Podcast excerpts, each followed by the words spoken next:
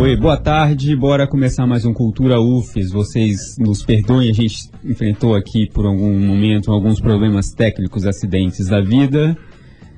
Mas vamos lá, continuamos. O Cultura UFES apresentado de segunda a sexta, sempre de duas às três horas da tarde, ao vivo. Eu sou Henrique Alves, você está na 104.7 e este é mais um Cultura UFES.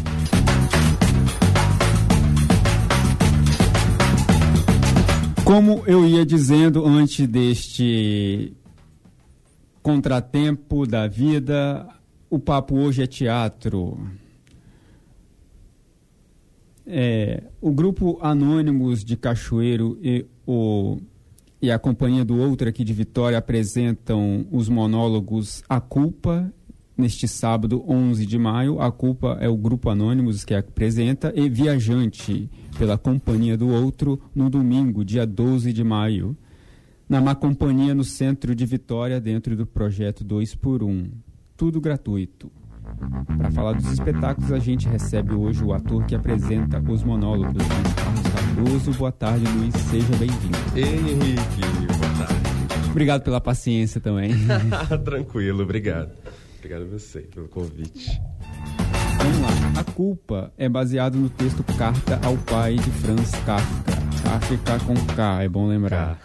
No livro, que não é, não é ficcional, Kafka expõe suas relações com o pai e lega para a eternidade a verdade de seus sentimentos. Já Viajante narra histórias de personagens que um dia cruzaram o caminho de um andarilho nos diferentes lugares por onde passou. Ao longo da trama, resgata memórias, afetos, perdas. E mais uma informação, além das, dos espetáculos que serão apresentados neste fim de semana no Centro de Vitória, aos atores e artistas da cidade, Luiz Carlos Cardoso irá oferecer um workshop de iniciação teatral no sábado de 4 às 6 horas da tarde no mesmo local, também de forma gratuita. Vamos lá. Luiz, fala um pouco para a gente do projeto 2 por um. Como foi ver a ideia de elaborar, juntar essas, essas, esses dois espetáculos no mesmo projeto? É, a Culpa ele nasceu em 2012, Viajante em 2014. São dois projetos solos que nasceram de, uma, de inquietudes minhas mesmo e também pela necessidade de querer fazer teatro. É, eu tenho um grupo, tenho parceiros, já fui convidado por outros grupos também para fazer espetáculos. Mas é, esses dois trabalhos são trabalhos que são muito pessoais, muito fortes. E aí eu já tinha vontade de circular com a culpa, só com a culpa, lá no começo. Mas aí nasceu o Viajante, e também era espetáculo solo, e aí eu vi que é um projeto que, que, de certa forma vende, assim, você circular por um fim de semana por uma cidade com dois trabalhos sozinho, né, em cena. É fácil de produzir, fácil de manejar e tal. E, e aí eu apostei nisso, fazer dois trabalhos que pudessem circular juntos pelo Estado. E aí, graças ao edital de circulação teatral da Secretaria de Estado da Cultura, a gente conseguiu esse, esse incentivo para circular pelas cidades. Vitória está sendo a última cidade. A gente já foi para outras quatro. Outras quatro, é. sempre ali do sul do estado, né? É, a gente foi Itaguaçu, que é na região serrana. Serrana, né? Aliás, ali, ali perto de Santa Maria, né? Isso, Isso exatamente. Santa Maria, Santa Maria de Etipá. Foi a nossa primeira cidade, depois fomos para Muqui, Guaçuí, Cachoeiro semana passada e terminando agora em Vitória.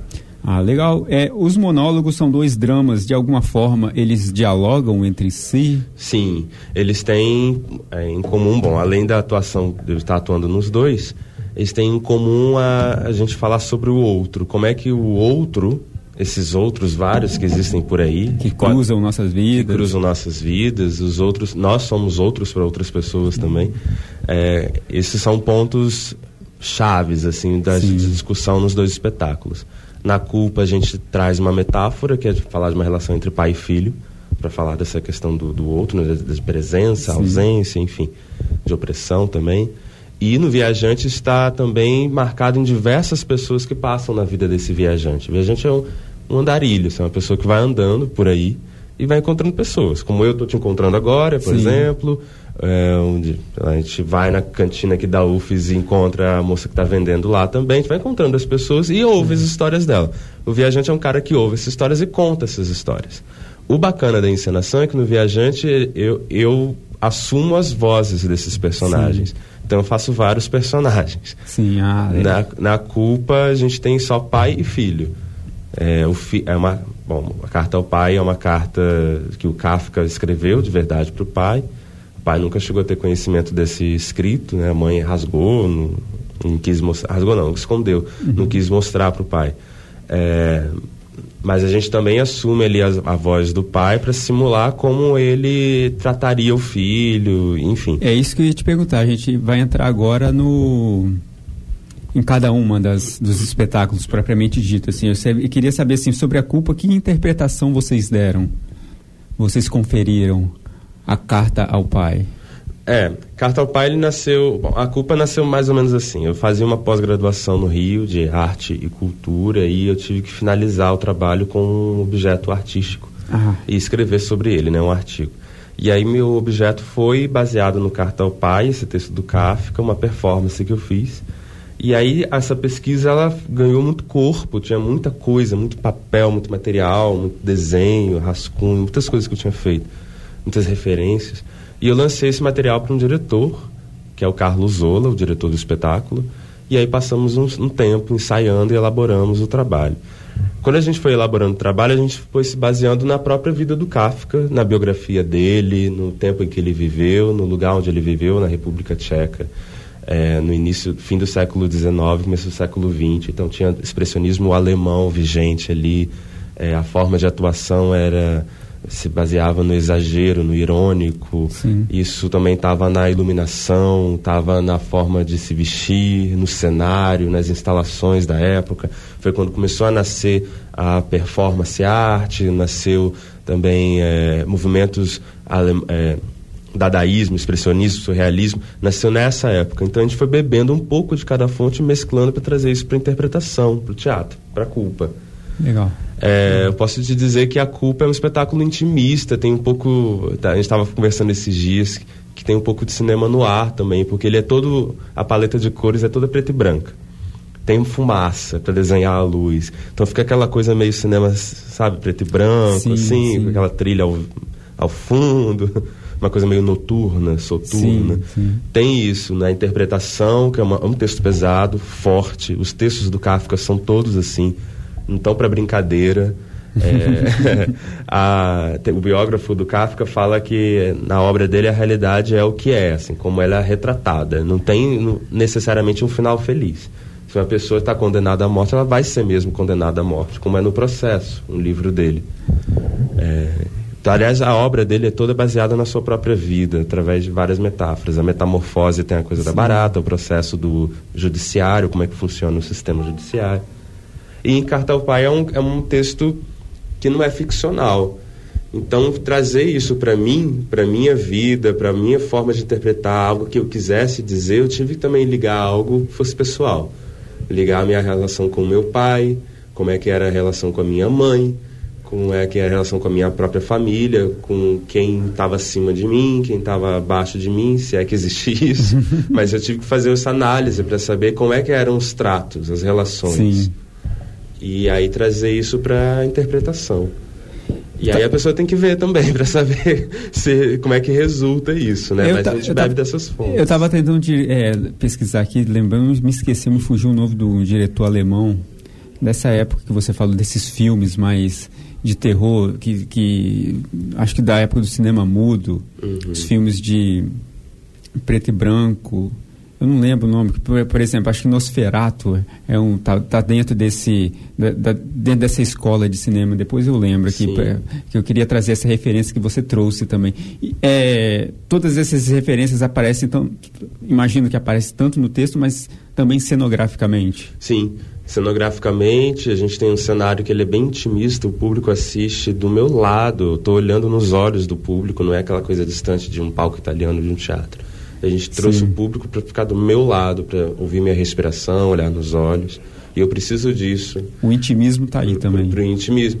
É, é, tem uma coisa do solo, de fazer monólogo, solo, que é, é difícil. Está ali sozinho, né? Não tem alguém com quem você jogue, o ator, né? Uhum. E isso da culpa é bem legal porque o meu jogo acaba acontecendo com o público com um público desconhecido, gente que eu nunca vi, vai lá assistir o espetáculo, eu fico olhando nos olhos, fico falando e ele me ouve, me olha também, e a gente vai jogando nisso. É, e, e tá aí, assim, tá bem presente nessa forma como eu interpreto, como eu falo, o tom de voz, o cenário, o figurino, tá tudo jogado a favor do, desse universo intimista, introspectivo, é, até angustiante mesmo. Sim. É um espetáculo que se sente muito. Sim. É, eu tava. É, eu consegui achar, o nome tinha me fugido do diretor Fritz Lang. Uhum. Me, me, veio a, me veio a memória, me, me, tive uma evocação dos filmes dele. Uhum. É, e que relação vocês viram ali entre pai e filho? Você propriamente viu ali entre pai e filho? Uma relação conturba, conturbada, forte, intensa, é, psicologicamente, emocionalmente violenta, catártica. Uhum. é uma relação muito forte. É, o, o Kafka ele passa a carta inteira, uma carta imensa que a gente adaptou, tirou várias coisas para ficar uma relação bem afunilada entre pai e filho. Essencial. Essencial. Assim, ele, o Kafka ele cita mãe, primo, cidades, Sim. exemplos, vários exemplos Sim. e tal. Eu adaptei o texto para ser o que, que ele fala diretamente para o pai, uhum. que é muito direto para o pai. E aí o texto foi bem enxuto. É, Bom, é, desculpa, esqueci a pergunta. ah, não, eu falei com a relação que vocês viram ali entre o pai e o filho, porque eu ia é, comentar outra coisa. É, uma obra, obviamente, conhecida, né? Uhum. E a gente sabe, assim, quem conhece um pouquinho ou quem acompanha um pouquinho, ele tem, tem, uma, tem, um, tem a noção de que a tirania, o autoritarismo é um tema central em toda a obra kafka, né, kafkiana. Uhum. Uhum a vida em si é uma experiência tirana, é, seja a vida em si, seja a estrutura estatal, a estrutura estatal e suas outras estruturas, como a estrutura jurídica, uhum. judiciária. Isso deve aparecer também, né? Totalmente. Totalmente né? É, citando essas duas obras, das várias que ele tem, a Metamorfose e o Processo. A Metamorfose, o cara acorda como um inseto similar a uma barata. E aí a família se depara com aquele inseto dentro do quarto do filho, que desapareceu, né, a princípio. E como é que eles têm que lidar com essa barata presa naquele quarto? E, e, é sim, é uma questão derradeira. O filho, no corpo de uma barata, vê como é que a família o trata. Sim. E é ali despencando é, ofensas, nojo, é, distância, tudo isso. No processo, um cara acorda, tudo acorda, né? Uhum. O cara acorda é, cheio de pessoas no quarto dizendo que você vai estar sendo julgado. Ele é julgado, passa por uma série de processos. Quem leu sabe como é que é, uma série de processos absurdos do judiciário para mostrar mesmo essa burocracia do judiciário. Já naquela época ele já via Sim. isso lá na República Tcheca. E é condenado e é morto. Sim, para mostrar Por, como... Pelo que não se sabe. Para mostrar como a estrutura estatal é tirana, é, é, é, é do Estado. Como indivíduo não é, não é, não é nada, né? Social, familiar, é. estatal, ideológico, religioso, Sim. tudo isso está sendo revisto, é revisto pela obra do Kafka. As relações de oprimido, opressor, quem manda, quem obedece. E aí a coloca, a gente começa a analisar vendo a biografia e lendo Carta ao Pai, Sim. que isso tudo tem uma origem, tem um porquê. Ele fala, ele leva essa relação dele com o pai para as obras para ficção. Ele, ele coloca, ele expressa a sua Sim. forma, ele transforma o sofrimento em arte, né? Sim. Coloca isso no, na sua literatura. É, a relação está muito essencial. Você entende muito Kafka, suas obras, lendo Carta ao Pai, sabendo Sim. como era a relação com seu pai, o que ele pensava dele. É, é, muito forte, é muito intenso. Assim. E eu tive que rever também minha relação né, com meu pai. Meu pai morreu, eu tinha 14 anos, foi uma relação muito difícil, muito complexa, conturbada, se assemelha um pouco ao que o Kafka viveu com seu pai o que ele achava e o que ele realmente vivia. É, e eu tive, e eu, inclusive tem uma cena do espetáculo que tem isso também. Eu exponho a minha relação, Luiz, do, com o meu pai. Mas a gente coloca de um jeito que aí o público vai ter que saber se eu estou realmente sendo Kafka, estou realmente sendo Luiz, o que, que eu estou sendo. Porque a gente homogeneiza essa interpretação. Pra, também eu não quero transformar o público num divã, né? vai lá, paga para você ficar me ouvindo, ouvindo meus problemas, assim, tá? Porque isso está muito bem resolvido. Eu também coloquei, consegui transformar isso com o teatro. Até porque, né? Você acabou de falar, conseguiu resolver isso com o teatro. E a gente pode falar que o clima intimista, mas é ao mesmo tempo tem um, alguma coisa de opressor, assim, opressor no bom sentido, assim, de, de pesado. É, algumas pessoas falam que sim. Sim, é. sim, e é também uma proposta. A gente é, não, isso que eu tô falando. Fechar todo o, o, é, o público fica em corredor. Eu, eu, é uma, é uma horizontal, o público de um lado, do outro. Existem duas cortinas, aí tem o teto, tem uma iluminação muito próxima. Tudo é muito para oprimir mesmo e trazer esse texto ao pé do ouvido. Para você ouvir cada palavra e perceber que ela tem um porquê, uma razão Sim. na culpa. É, é dessa forma que a gente tem que trabalhar. E ao mesmo tempo, Kafka tinha uma coisa, na época da sua literatura, ele, ele bom, a escola da literatura alemã, da, da, Europa do leste, né, mais ocidental e tal, trabalhava muito com ironias, com absurdos e tal. Então a gente uhum. foi tentando trabalhar isso na interpretação também. Como é que eu falo esse texto de uma forma irônica? Sim. O que, que havia ali é, na relação com seu pai que parecia sério, ao mesmo tempo era um blefe, um jogo, uma, algo mais sarcástico e tal. Então a gente vai passeando por essas formas de interpretação. Isso suaviza, às vezes? Sim, torna, torna o espetáculo mais dinâmico. A gente tem um texto literário, não é uma dramaturgia de teatro. Foi um desafio também transformar um texto de literatura para o teatro. É, para que não ficasse ali eu ficar falando, falando, falando. Eu pegava o livro, abria e lia para o público, né? Sim. A gente transformou em diálogos, em formas de interpretação, falas que são do Kafka, a gente assumiu na voz do pai, e o corpo do pai, e a voz do pai também. Sim. Tudo isso para tornar o espetáculo mais dinâmico, que dialogasse entre pai e filho, entre pai e filho e público. Sim. Né? Fazer teatro, de fato. Ah, ótimo. A gente está conversando aqui com o Luiz Antônio. Luiz, Luiz Antônio. Luiz Carlos. Luiz, Luiz Carlos Cardoso. que apresenta neste fim de semana no Centro de Vitória, na Má Companhia, os, os monólogos A Culpa, sábado, dia 11, Viajante, domingo, dia 12. Tudo gratuito. 12 não, 12. É, a gente vai fazer um intervalo, ouvir uma música rapidinho, daqui a pouco a gente volta. Este é o Cultura UFES, mais uma vez. Peço perdão aos ouvintes da Rádio Universitária. No início a gente teve um contratempo técnico, mas é isso aí, coisas da vida. Daqui a pouco a gente volta. Para quem quer se soltar,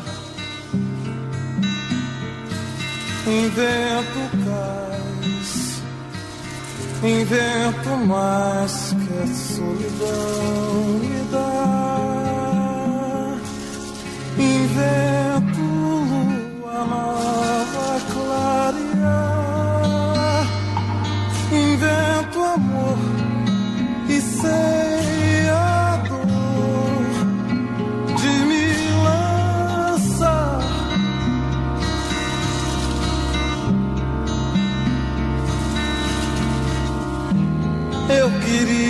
ser feliz. Invento o mar, invento em mim o sonhador.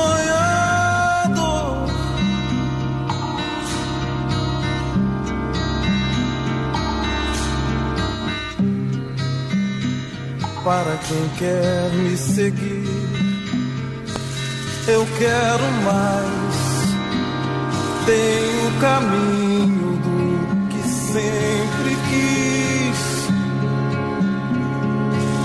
E um saveiro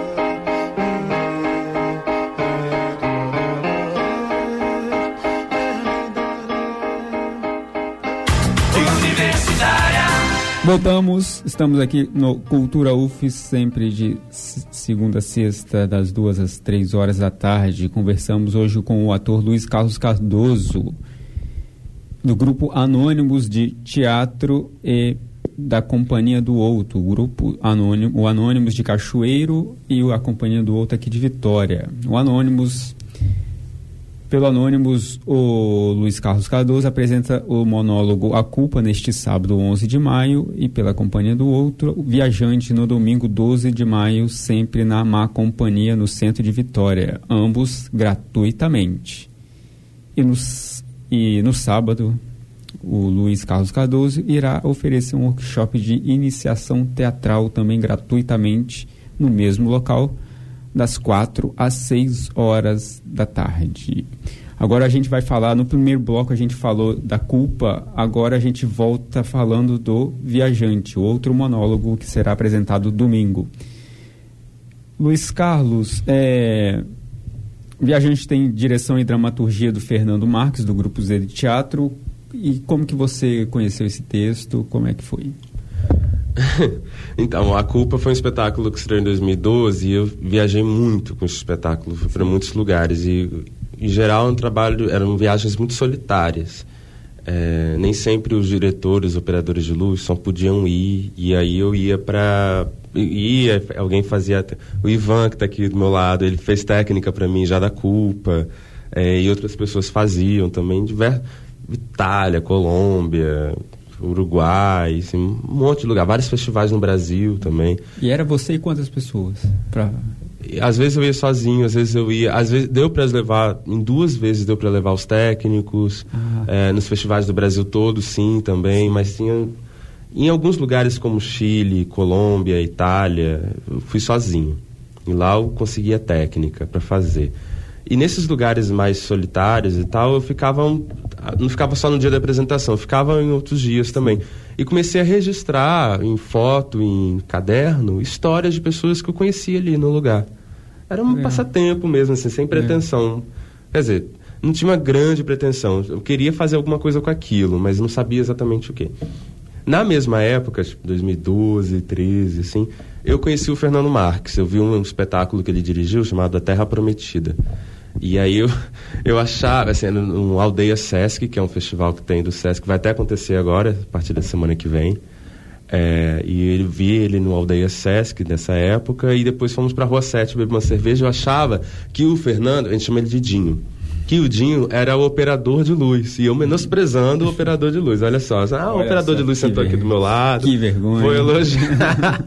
vou elogiar ele, que ah, a luz é muito boa. Vi, ah, legal. E aí conversa vai, conversa vem. Eu começo a descobrir que ele não era o operador, que era o diretor do espetáculo. E depois fui descobrir o trabalho do Grupo Z, que é um, um grupo já desde 96 em atividade, consistente e tal. Que é um grupo com quem eu trabalho hoje na produção. E fui vendo que ele, além de diretor, é dramaturgo. E eu muito cara de pau, como sempre fui, falei com ele dessas histórias, desses registros, e ele topou. Na mesma época ele também estava circulando com um espetáculo do grupo chamado Insone, é, pelo, pelo país, no programa do Sesc. E ele também foi a algumas cidades dessas. E tinha na época, se eu não me engano, a gente lembra de ter visto uma reportagem que na Inglaterra acharam uma mala com objetos. Essa mala estava fechada há cento e tantos anos e abriram a mala e viram que os objetos estavam intactos, mas não sabiam de quem esses, eram esses objetos. E ele ficou muito interessado por isso e também tinha uma vontade de escrever, fazer algo sobre malas ou caixas que tivessem objetos e esses objetos tivessem histórias. Sim. E aí eu vim com as minhas histórias. Unimos uma coisa a outra e aí começamos a desenvolver o trabalho. O texto foi feito por ele ao longo de um processo. A gente, o Dinho ele escreve assim: você vai para a sala, você ensaio, você experimenta várias coisas, vários improvisos, e aí depois ele vai para casa e escreve aquilo a partir daquilo que ele viu, criando mesmo, um processo Sim. criativo. Traz para mim. E aí eu decoro, façamos o texto, fazemos ali, experimentamos, ok. Aí ele volta, escreve mais uma parte. E aí foi durante um ano e meio, mais ou menos, esse trabalho, esse processo. Sim. Diferente da culpa, né? Que já tinha um texto pronto, né?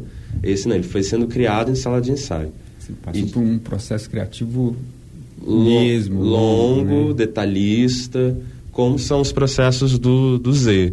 Assim, são processos de dramaturgia corporal, dramaturgia escrita, é, de, são processos muito peculiares, muito próprios, autorais. Sim.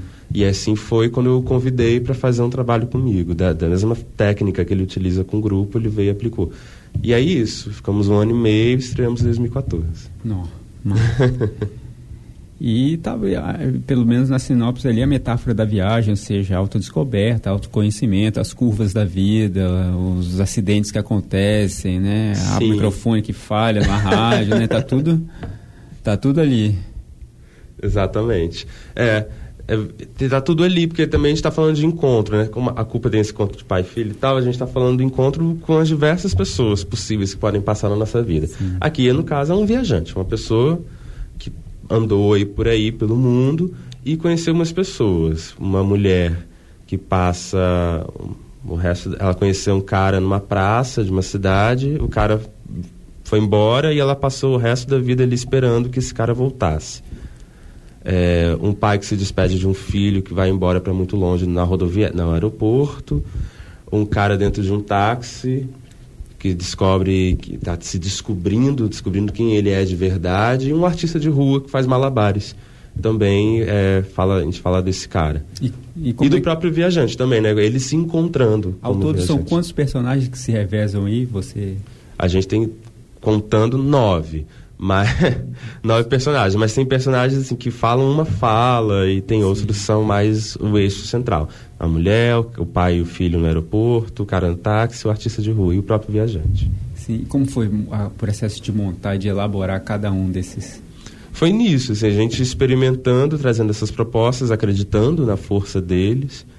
É, e tentando sempre não estereotipar uma mulher, por exemplo, que só, tem, ah, só temos uma personagem mulher no espetáculo é, não estereotipar, não construir uma mulher. A gente está o tempo todo falando de um viajante que é narrador, ele está contando histórias. Então ele domina, ele sabe de qual todas as histórias, ele domina aquilo, ele sabe. É, o tempo todo é um viajante contando a história de um personagem, não a mulher que conta a sua própria Sim. história. É, então gente vê, por exemplo, na interpretação que eu não, não assumo, me assumo mulher. Eu me assumo um viajante contando uma mulher, a história de uma mulher. E é, assim, falando fica meio estranho, você tem que ver mesmo, né? Como é que a coisa se dá. E a gente também tem. Bom, é isso que acontece. Tem essa coisa dos objetos, também que eu estou lembrando agora, dessa coisa das malas. Né? A gente tem. O nosso cenário é cheio de 20 malas. E, e, algumas malas têm objetos. Aí a gente vai abrindo, tirando os objetos e contando a história daquele personagem. Por exemplo, a Júlia, que é essa mulher que espera um cara ela costura pássaros de pano todos os dias naquela praça esperando esse homem. Uma das malas a gente abre e tem ali centenas de pássaros de pano que ela já costurou e tal. Tira um e começa a contar a história. O Davi, que é o malabares de rua, o artista que faz malabares na rua, uma mala cheia de bolinhas de malabares. E a gente vai tirando e contando. Assim vai se dando. Nossa, ideia deve ter dado um trabalho também cenograficamente, né? Foi, foi. Assim, carregar as malas é um pouco chato.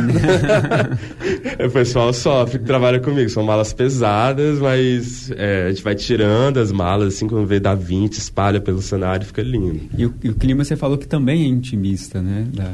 É, a gente tenta sempre colocar o público mais próximo. É, um dos eixos do Grupo Z que eu gosto muito de trabalhar, que é da relação entre os intérpretes e o público. Eu gosto muito de trabalhar, me identifico muito com isso, levo também para outros trabalhos, que é a gente tentar apresentar isso muito próximo. O passarinho, ele tem, sei lá, 8 centímetros, 8 por 6, assim. Você vê o detalhe dele e tal, é bom ter o público próximo. Sim. E como eu falei lá no começo, a gente está falando sobre encontros. Então, é, são espetáculos que é preciso ter essa proximidade do público, para a gente também estar tá mostrando o encontro deles com o público. Sim. A gente fala encontro de atores, de personagens e de, e de público, né? Do Sim. ator, do personagem, do público. Sim. É... Tem outra coisa que me ocorreu também, outra, outra questão que me, que me ocorreu, é que o projeto tá, traz, para falar dos dois agora, de uma forma mais, digamos, global, o projeto traz um espetáculo baseado num clássico universal e outro criado por autoral, por artista local, né? É, Isso é exato. interessantíssimo. Sim. A princípio são dois espetáculos é, feitos por artistas daqui do Espírito Santo. Daqui. Sim, por natureza. É, isso, é, é, a princípio, sim, principalmente, quer dizer, né? Eu entendi, é, você diz especificamente da dramaturgia do texto, né? sim. né? Claro. A gente bebe de várias fontes. No Viajante, a gente também bebeu de algumas fontes para fazer o espetáculo. A gente fala do mito da, de, de Penélope, que fica lá, ficava lá costurando né, pro, pro seu amado, e ele as fazia costura. Isso não é uma tragédia grega, né? Sim. As fazia costura para no dia seguinte voltar a costurar e nunca se casar com aquele homem que ela não queria. É, tem uma teoria do Walter Benjamin que fala sobre o narrador. Existem dois tipos de narradores, o camponês e o marinheiro. O camponês ele fica um tempo, um tempo, a vida, né, na verdade, num só lugar e conta as histórias só daquele lugar. O marinheiro é o contrário, ele passa a vida fora, em todos os lugares possíveis e também conta histórias. São duas formas de contar a história. Sim. Mas a gente foi bebendo de várias fontes e também coisas reais. Por exemplo, é, dentro do espetáculo tem a Júlia, que fica numa praça embaixo de um IP amarelo e na frente dessa praça tem um hotel que chama Regina. Está no espetáculo. Esse Hotel Regina, essa praça com IP amarelo existe em Muriaé, que é a cidade do Fernando Marques. Ah. Mas a Júlia, Júlia, não existe uma mulher chamada Júlia que está até hoje lá costurando todos os dias. Não existe. Ela espera por alguém nessa praça. Ela espera tá... por um homem que chegou e falou falou com ela e nem falou, olhou para ela, foi embora, nunca mais voltou e ela está lá até hoje esperando seu homem. É porque eu viajei quando eu vi esse motivo da mulher que alguém que está numa praça, num lugar, esperando alguém, aí eu dei aquela viajada, né? Já, esper, já pensei esperando Godot, por exemplo. Aham. É, tem isso também, é uma pessoa que está esperando alguém que nunca volta. No caso, no Godot, é um cara que nunca apareceu de fato, né? Apareceu, assim, né? É um ser, hum, uma entidade. Pelo menos ela tem um cara lá que veio, falou oi, mas é um fiapo de esperança. Aqui Júlia te mostra que realmente ele apareceu, como é que foi isso e como é que ela está ali agora esperando. É... E... Ah, não, pode. Não, e isso, assim, são espetáculos que, sim, tem, tem, textos diferentes, são formas de criação bem diferentes. Na Culpa a gente demorou seis meses, esse foi um ano e meio, um trabalho mais, eh, bem diferente de criar. Mas são... A Culpa é dirigido pelo Carlos Zola, tem uma direção de movimento de Jeremias Scheidegger, que é um coreógrafo de Cachoeiro. O Ola, ele é diretor do Gota Pó e Poeira, um grupo de Guaçuí. de 35 anos. A trilha sonora é própria para o espetáculo do João de Paula Júnior, que é do meu grupo Anônimos. Já Viajante tem o texto do Fernando Marques, a iluminação da Carla Vandenbergen, que é diretora do Z também, que é maravilhosa. É, as malas foram criadas para o espetáculo, os passarinhos para o espetáculo, os livros que temos, enfim. É uma produção nossa, de fato, a gente tem muito orgulho disso. É, a gente vai fazer um intervalinho rapidinho Show. de novo e daqui a pouco a gente volta. Ah, eu sempre esqueço de falar isso. Sempre esqueço de falar as músicas que tocam nesse bendito programa. Vocês ouviram no primeiro intervalo Cais com Milton Nascimento, agora vocês vão ouvir Castelo Branco, Coragem. Este é o Cultura UFES, apresentado sempre de segunda a sexta, duas às três horas da tarde. Aguenta aí.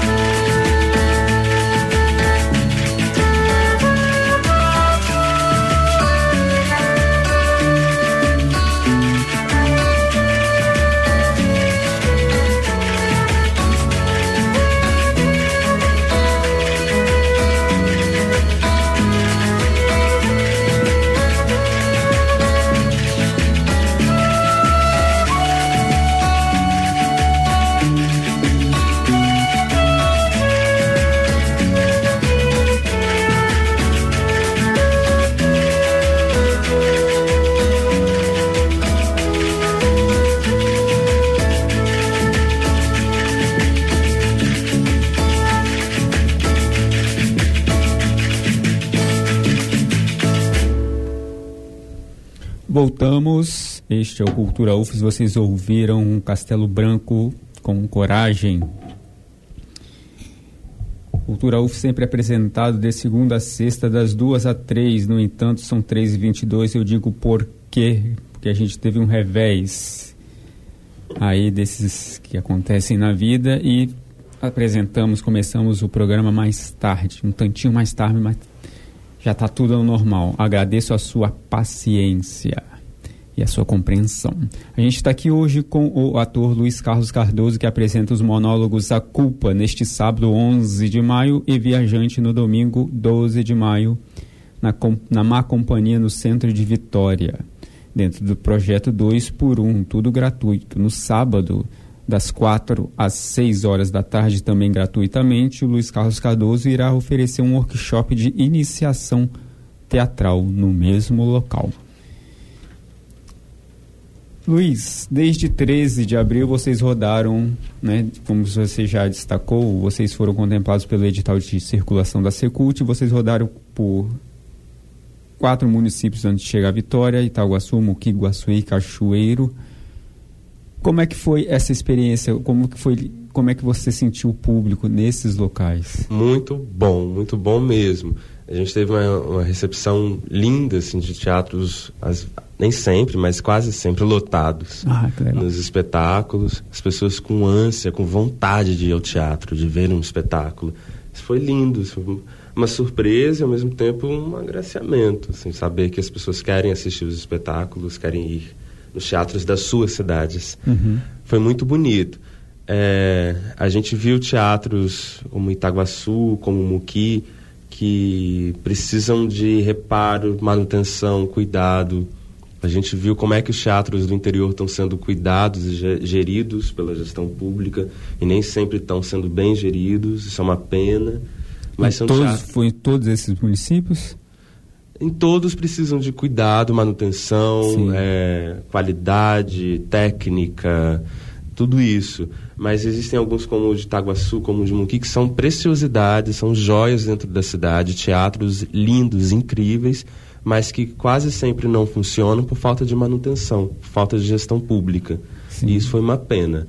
A gente ali é, a gente se sentia muito feliz porque, de certa forma, estávamos levando vida para aquele espaço, né? para aquele local durante dois dias. A gente se sentiu muito feliz, teve uma resposta muito boa do público.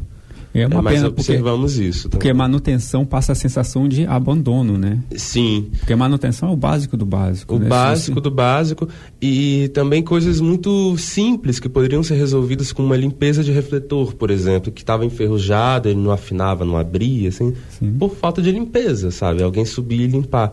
Isso é uma pena. Mas a gente conseguiu fazer os espetáculos bem. Nada deu errado tecnicamente, Sim. nada deu errado. E tivemos uma boa resposta, assim, dos públicos. Esse, esse roteiro, eu nunca perguntei isso, mas esse, esse, roteiro, são vocês que fazem? Sim, a gente que sugere essas cidades. Ah, é? é. Por que, que vocês sugeriram Itaguaçu? É, a gente questão suge... é, de conveniência, assim, é uma perto da outra na mesma região? Ou É, eu pensei, qualquer. quando eu fiz o projeto, eu pensei em cidades que eu já conheço, tenho alguma afinidade, como Cachoeiro, por exemplo, né? Que é onde os trabalhos nasceram lá, de certa forma.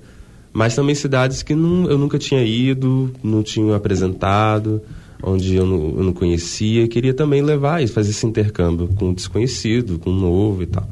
Trabalhar esses dois lugares aí. Foi assim, não tem uma... E, e lugares que tivessem teatro para receber. Não são espetáculos que dá para fazer em qualquer espaço alternativo e tal. Tem Ah, que ter uma tá. estrutura de iluminação. Então você já conhecia cada um desses espaços? Itaguaçu foi o único, a única cidade que eu não conhecia ainda, não conhecia nada. Mas eu fui, eu também trabalho como produtor. E aí eu fui antes para ver como era e tal, entrei em contato com o pessoal da cidade e aí conseguimos fazer. Ah, legal. Peraí. Você, você gosta de fazer monólogos? então, muita gente fala isso, você só faz monólogo, menino do monólogo. né? Não. Quer dizer, gosto, aprendi a gostar, achei, acho bom, é, é teatro, de certo. De todas as formas eu estou fazendo teatro. Mas não, eu sempre gostei de fazer com muita gente. Amo estar rodeado de atores e técnicos. tá? Acho muito melhor, muito mais confortável, inclusive. Mas os monólogos são dois só, não tem milhões de monólogos, são esses dois. Esses dois surgiram pela necessidade de querer fazer. E em momentos, lá em 2012, 2014, momentos em que eu não tinha ninguém com quem fazer. Eu só eu queria fazer, então não ia esperar alguém chegar, uma luz iluminar meu caminho para que aparecesse alguém. Não, eu fui lá e fiz. E também eu não tô sozinho, assim. Tem um diretor, tem um iluminador, tem um diretor de movimento, faz a trilha, o cara do contra-regra. Não, eu não me sinto sozinho em cena, né? Ah, tá. nem como produtor, porque é muita gente que eu tenho que lidar, nem como ator, porque tem essa equipe envolvida, e nem como personagem também, porque eu nunca faço um, né? No mínimo dois, aí como a culpa tem dois, e a gente tem nove. Sozinho eu não tô. É, não, ah, voltando para circulação, eu queria falar, um, é, ci- é, destacar outra coisa, citar outra coisa também, é que você disse do que tem um bate-papo também no final, né? Sempre Tem, tem. A gente faz questão de ter um bate-papo, porque é isso que a gente está falando aqui. É, sobre os espetáculos é saudável para a manutenção do espetáculo, né? Para que a gente tenha uma resposta do público. E aí, que vocês estão achando que tá, um- tá interessante? Quais os apontamentos vocês têm a dizer que talvez a gente não tenha visto até hoje? Nessa, nessas cidades a gente teve umas perguntas que a gente não tinha recebido ainda, É. depois de anos de trabalho, sabe?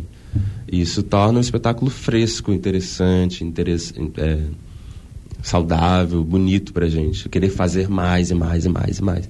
Pela resposta que a gente tem do público, não existe teatro sem eles. E isso acaba influenciando na apresentação, apresentações posteriores? Total, total. A gente ouve aquilo, responde, ouve o que a plateia tem a dizer e tal, depois a gente fica conversando entre a gente. Nossa, isso a gente nunca tinha percebido.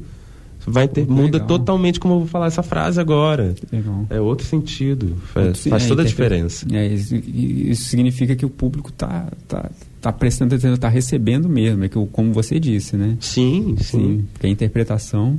Sim, se a gente está falando de encontro, tem que ser uma troca, né? Não pode ser eu aqui, ao- ator, num pedestal, no altar, e vocês aí me observando. Não existe isso, não existe. É troca o tempo todo do início ao fim. E depois vamos falar sobre ela, refletir sobre ela também, juntos. É, desde o início já estava prevista a, a apresentação na, no, na má companhia? Sim, desde sempre. Desde sempre, Vitória né? sempre foi uma cidade que a gente quis fazer, sim, essa temporada. A Má Companhia é um espaço de resistência forte, que eu trabalho com o Grupo Z e a Repertório Arte Cênica. São dois grupos que dividem essa casa. Trabalho com eles já há alguns anos. É uma equipe que me abraçou, eu os abracei, nos encontramos. Estamos juntos todos, quase toda semana, durante quase o ano todo, compartilhando nossas tristezas, alegrias e fazendo teatro no meio disso. Então é, é um espaço muito especial, que a gente tem muito carinho. É também a sede do Grupo Z, onde o Fernando Sim. e a Carla trabalham, então a gente também quer levar o lugar deles, como a gente levou para Guaçuí, onde trabalha o Carlos Zola, diretor da Culpa. Então são lugares de, afeto, não só de apresentação. Ah, tá, porque eu perguntei isso pela questão do fechamento do Carlos Gomes, né? Que está fechado já há algum tempo, sem previsão de abrir, e falei, pô, uai, Será que É. estava previsto, mas não tem nada a ver. É uma questão de do, é uma questão formal mesmo, né? É, que- é onde cabe o espetáculo, vamos dizer assim, né? É, a gente já apresentou os dois no Carlos Gomes, quando ele ainda estava aberto. Mas a Má Companhia, por ser um espaço que sobrevive com apresentações deles, de outros artistas, depende dessa verba, desse dinheiro, dessas trocas. Então é um espaço que, além do, de ser um espaço de teatro, é um lugar onde tem pessoas também que compartilham desse fazer. Sim. É uma pena o Carlos Gomes estar nessa situação de péssima manutenção, sem previsão para reabrir. É, é um ícone do nosso estado, um lugar que a gente sempre valoriza, sempre quer que esteja aberto. Tem o Sônia Cabral agora, que é um espaço que foi transferido, né, que fazia lá, faz agora no Sônia, que é lindo. Nós vamos fazer Viajante já, lá em julho. Legal. Mas, é, mas independente disso, a gente tem a Má Companhia como um dos espaços ali do centro de Vitória de resistência, de gente que está fazendo na luta mesmo, na garra. E a gente está num contexto que, que tem que valorizar a resistência. Cada vez mais, abraçar e ninguém solta a mão de ninguém. Não é? É assim que tem que ser. É, queria que, para a gente encaminhar para o final, queria que você falasse dos próximos trabalhos, assim, resumidamente, o que, que você está fazendo, o que, que você está pensando em fazer. Bom, eu estou muito envolvido já há alguns anos com produção cultural. Então eu dei uma. Não posso nem falar que eu dei uma parada porque estou fazendo muita coisa simultaneamente. Mas eu estou focado na culpa, no viajante interpretando também e produzindo. Mas terminando agora essa circulação, é, eu já estou fazendo produção de espetáculos de dança, de teatro. Do Grupo Z Repertório, estou montando dois espetáculos juntos. Um vai chamar Em Má Companhia, que é um espetáculo de teatro, sobre a história da casa e dos pontos de resistência ali do centro de Vitória, desde Maria Ortiz até agora. E também sobre Revoada, que é Revoada é um espetáculo de dança-teatro do Grupo Z Repertório, que vai estrear agora, todos no segundo semestre. Ivna Messina, que é uma bailarina de flamenco, que dirige o emaranhado em espetáculos deles. É, também está com Pedra, está com um núcleo de, de pesquisa em dança, que eu também estou na produção. É, tem produções em Cachoeiro, vai ter ano que vem um sarau, que é um sarau, que é um projeto meu com uma escritora chamada Milena Paixão, que é de Cachoeiro. Hoje ela mora no Chile e a gente vai fazer 10 anos de sarau com uma edição na Casa dos Braga sobre Rubem Braga e na Casa do Pablo Neruda em Santiago sobre Pablo Neruda. Vai ser muito bonito, é um projeto que já está aprovado em lei de incentivo, a gente vai fazer. E, enfim, tem um monte de coisa. É, acho que o pessoal pode, se quiser, e vai, ficar, vai ser muito bom pra gente, curtir as páginas da Companhia do Outro. Claro, é, se quem quiser achar seus trabalhos na, nas redes, como é que faz? Instagram e Facebook tem Companhia do Outro, Grupo Anônimos de Teatro, Má Companhia também tá aí. É, acho que ali pode é o canal para ver quem está fazendo e curtir todo mundo e seguir todo mundo, porque vem muita coisa boa por aí, muita coisa gratuita, muita coisa em temporada de um mês acontecendo. E a gente precisa do público, precisa desses apoios, que o público assista, compartilhe, fale o que acha, o que pensa e esteja com a gente sempre. A gente faz para eles, afinal, né? Não tem para quem. Mas... É isso aí, Cultura UFES demorou, mas né, aos trancos e barrancos a gente chegou aqui Tamo ao final aqui. da edição deste desta quinta-feira. A gente conversou com o ator Luiz Carlos Cardoso, que neste fim de semana apresenta os monólogos A Culpa no sábado 11 e Viajante no domingo 12 na Má Companhia no centro de Vitória dentro do projeto 2 por 1. Às 19 horas. Eu ia falar aqui, ó, os monólogos A Culpa e Viajante estarão em cartaz neste sábado 11 e domingo 12, sempre a partir das 7 horas na Má Companhia no Centro de Vitória. Fica ali na rua Professor Baltazar 152. A entrada é gratuita. Professor Baltazar é mole mole de chegar aqui, no, porventura quem não conheça, é só jogar no Google, vai Perto da catedral, bem, bem fácil. bem fácil. A produção só pede para que você retire seu ingresso na bilheteria uma hora antes de iniciar do opa, uma hora antes de iniciar o espetáculo. Já o workshop de iniciação teatral que o Luiz Carlos Cardoso eh, vai oferecer acontece sábado das 4 às 18 horas da tarde no mesmo local, lá na Má Companhia, no centro de Vitória. Para participar, basta se inscrever gratuitamente no link no site Grupo Anônimos de Teatro.blogspot.com.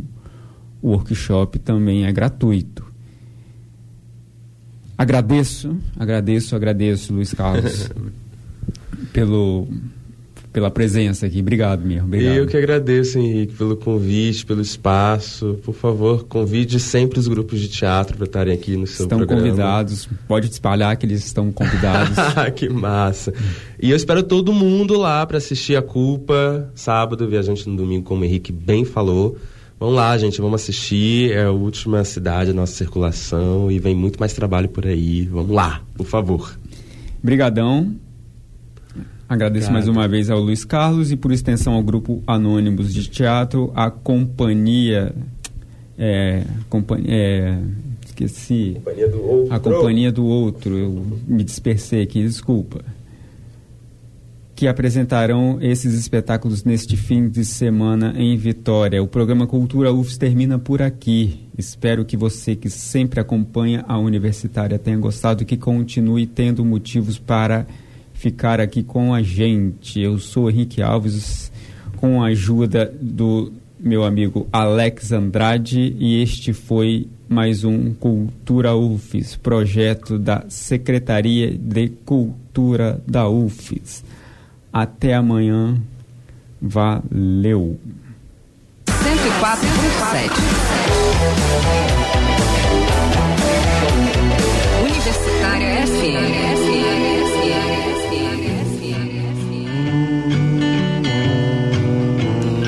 Vocês ficam agora com Rodrigo Amarante. Tardei. Valeu, até amanhã.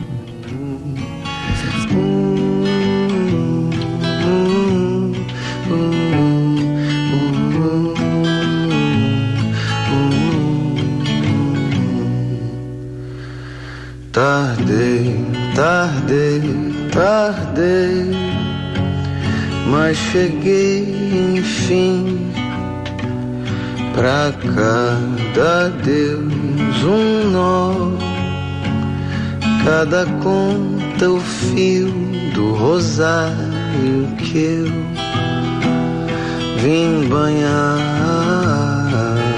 hum, pra lhe dar.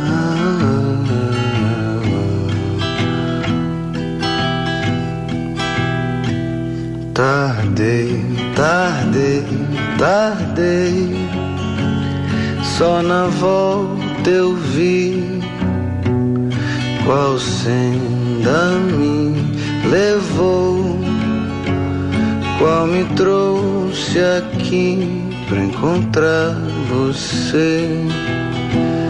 Onde está meu lugar?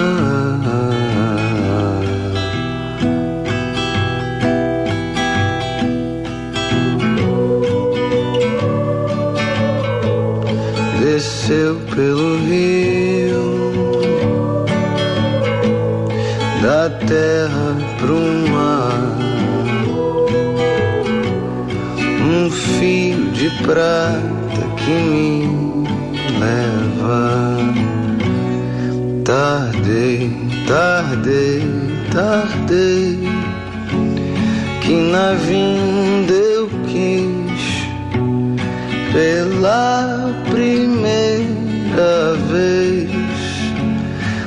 Nunca mais parti esperar você, o meu lugar. Onde está?